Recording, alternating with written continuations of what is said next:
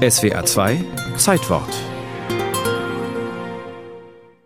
Es ist der dritte Tag in dem Prozess gegen Klaus Gabrowski, angeklagt wegen Mordes an der siebenjährigen Anna Bachmeier.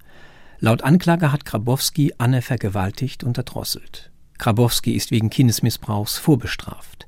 Es ist der 6. März 1981. Annas Mutter, Marianne Bachmeier, sitzt im Zuschauerraum des Lübecker Landgerichts und zieht eine Pistole. Siebenmal drückt sie ab. Sechs Schüsse treffen Grabowski in den Rücken. Er ist sofort tot. Ich wollte auch gar nicht zu dem Prozess. Also ich war vielleicht da ähnlich wie Grabowski. Ich wollte auch nicht, dass etwas Schlimmes passiert. Nur ich musste zu dem Prozess. Ich musste aussagen über den Charakter meiner Tochter. Ja, man hat mich also dahin gezwungen. Man hat mir auch mit Beugehaft gedroht, wenn ich nicht in den Prozess ginge. Und so kam es. Und als es dann geschehen war, wurde sie immer wieder, wie auch in diesem Interview Jahre danach, gefragt, ob sie bereue. Nein, überhaupt nicht. Gar nicht. Sie verlangen ein bisschen viel von mir, dass es mir leid tut, dass der Mörder meiner Tochter tot ist. Also das finde ich ein bisschen viel verlangt. Sie selbst sagt, es war nicht geplant. Es ist einfach passiert. War Marianne Bachmeier eine verzweifelte Mutter oder eine eiskalte Frau? So wird diese Tat zugespitzt. Das Gericht verurteilt sie zu sechs Jahren wegen Totschlags. Verbüßt hat sie 24 Monate. Im Gefängnis erhielt sie Blumen und Briefe zuhauf. Der größte Teil der Briefe ist schon sehr ist großer Horror für mich. Also in den Köpfen der Leute geht sehr viel Mord und Totschlag vor.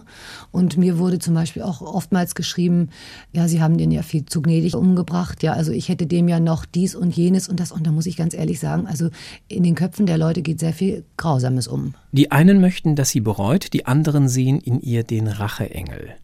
Die Boulevardpresse bemächtigt sich ihrer und schlachtet den Fall aus. Marianne Bachmeier wird von Reportern nach ihrer Freilassung immer wieder belagert. Der Fall liefert Stoff für Spielfilme und Dokumentationen. Was eben mich damals gestört hat, war eben, dass ich das Gefühl hatte, ein jeder projiziert seinen eigenen Mist in mich und in mein Schicksal hinein. Nur das, was ich wirklich erlebt habe und wie ich es empfunden habe, das, das, das hat keiner irgendwo auch nur erraten oder auch nur annähernd erkannt. Marianne Bachmeier tut, was einem im Sturm mit den Medien übrig bleibt. Sie schreibt ein Buch. Weil ich also das Gefühl hatte damals, ich wurde sehr häufig verkannt. Nicht? Ich wurde für jemanden gehalten, der ich nicht bin und der ich auch nicht sein möchte. Für mich können ja auch Worte töten. Und man hat mich sehr häufig eigentlich getötet. Nicht mit Ehrverlust, also einfach irgendetwas behauptet. Und es hat mich dann sehr verletzt.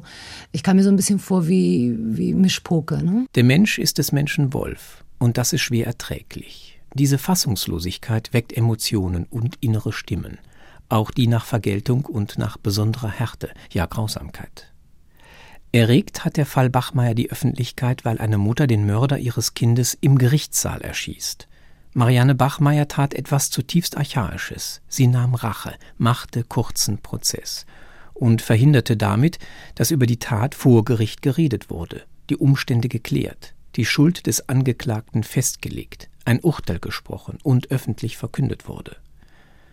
Kurzer Prozess heißt Schweigen statt Reden, Tarnen statt Klären, Hinrichten statt Schuld wiegen.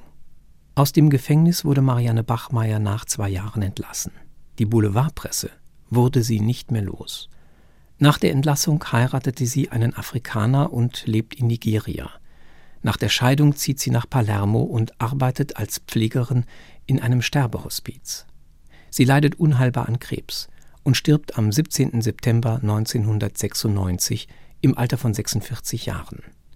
In Lübeck wurde sie begraben, neben ihrer Tochter Anna, die zu diesem Zeitpunkt 23 Jahre alt gewesen wäre